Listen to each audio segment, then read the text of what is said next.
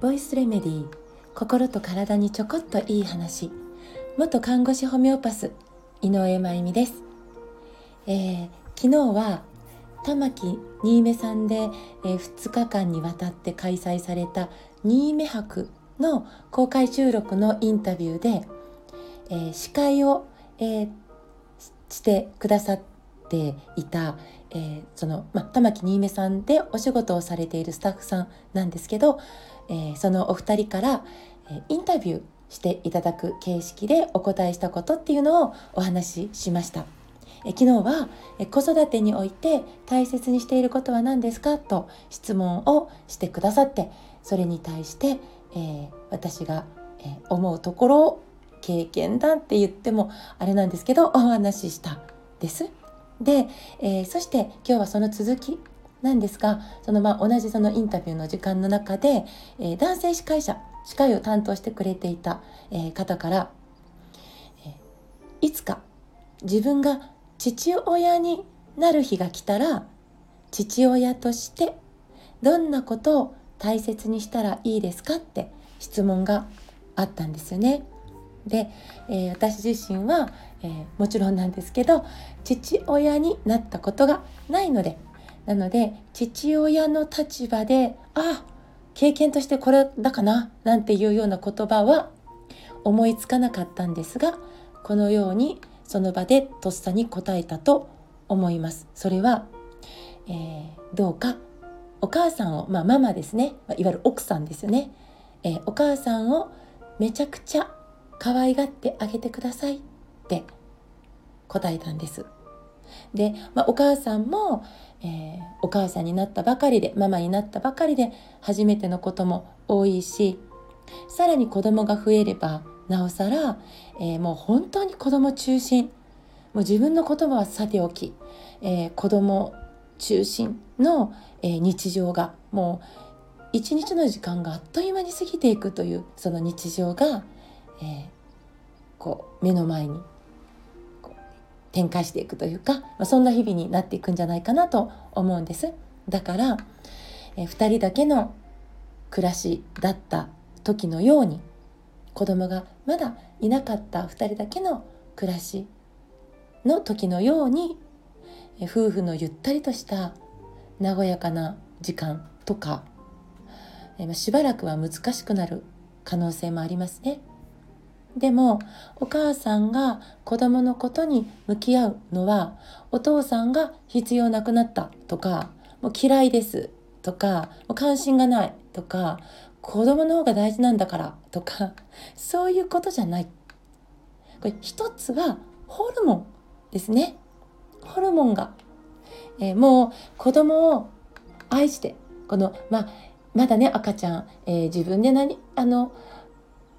衣食住ができるとかってそういう状況ではない無防備な状態なので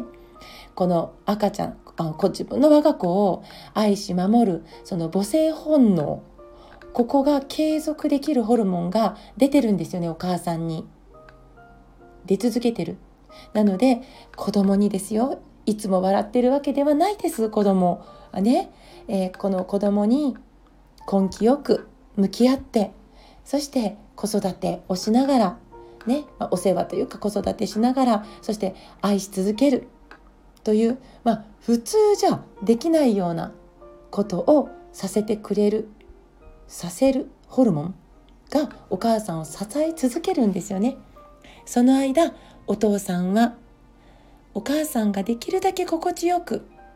過ごせるようにそして必要な時 SOS をちゃんと出せてそれを受け入れてもらって安心できてお母さん自身がお母さんという、えー、立場を役割をうまくできなくても、え例えば失敗しても時に泣きながらでも、えー、お父さんから夫から嫌われない呆れられない叱られないっていうその安心感の中で一緒に生きているだなっていう実感が持てればめちゃくちゃいいのではないかなと個人的に思ってます。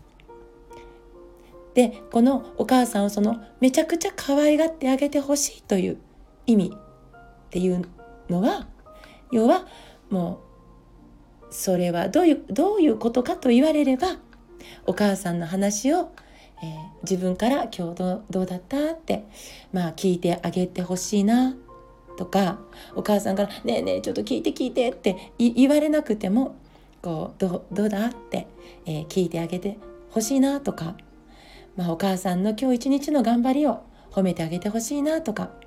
お母さんがほっとできる時間を、えー、作れるように例えば家の仕事を一緒にしてあげてほしいな時に、えー、ちゃんと担当してほしいあげてほしいな。でこれはお母さんを甘やかせるというか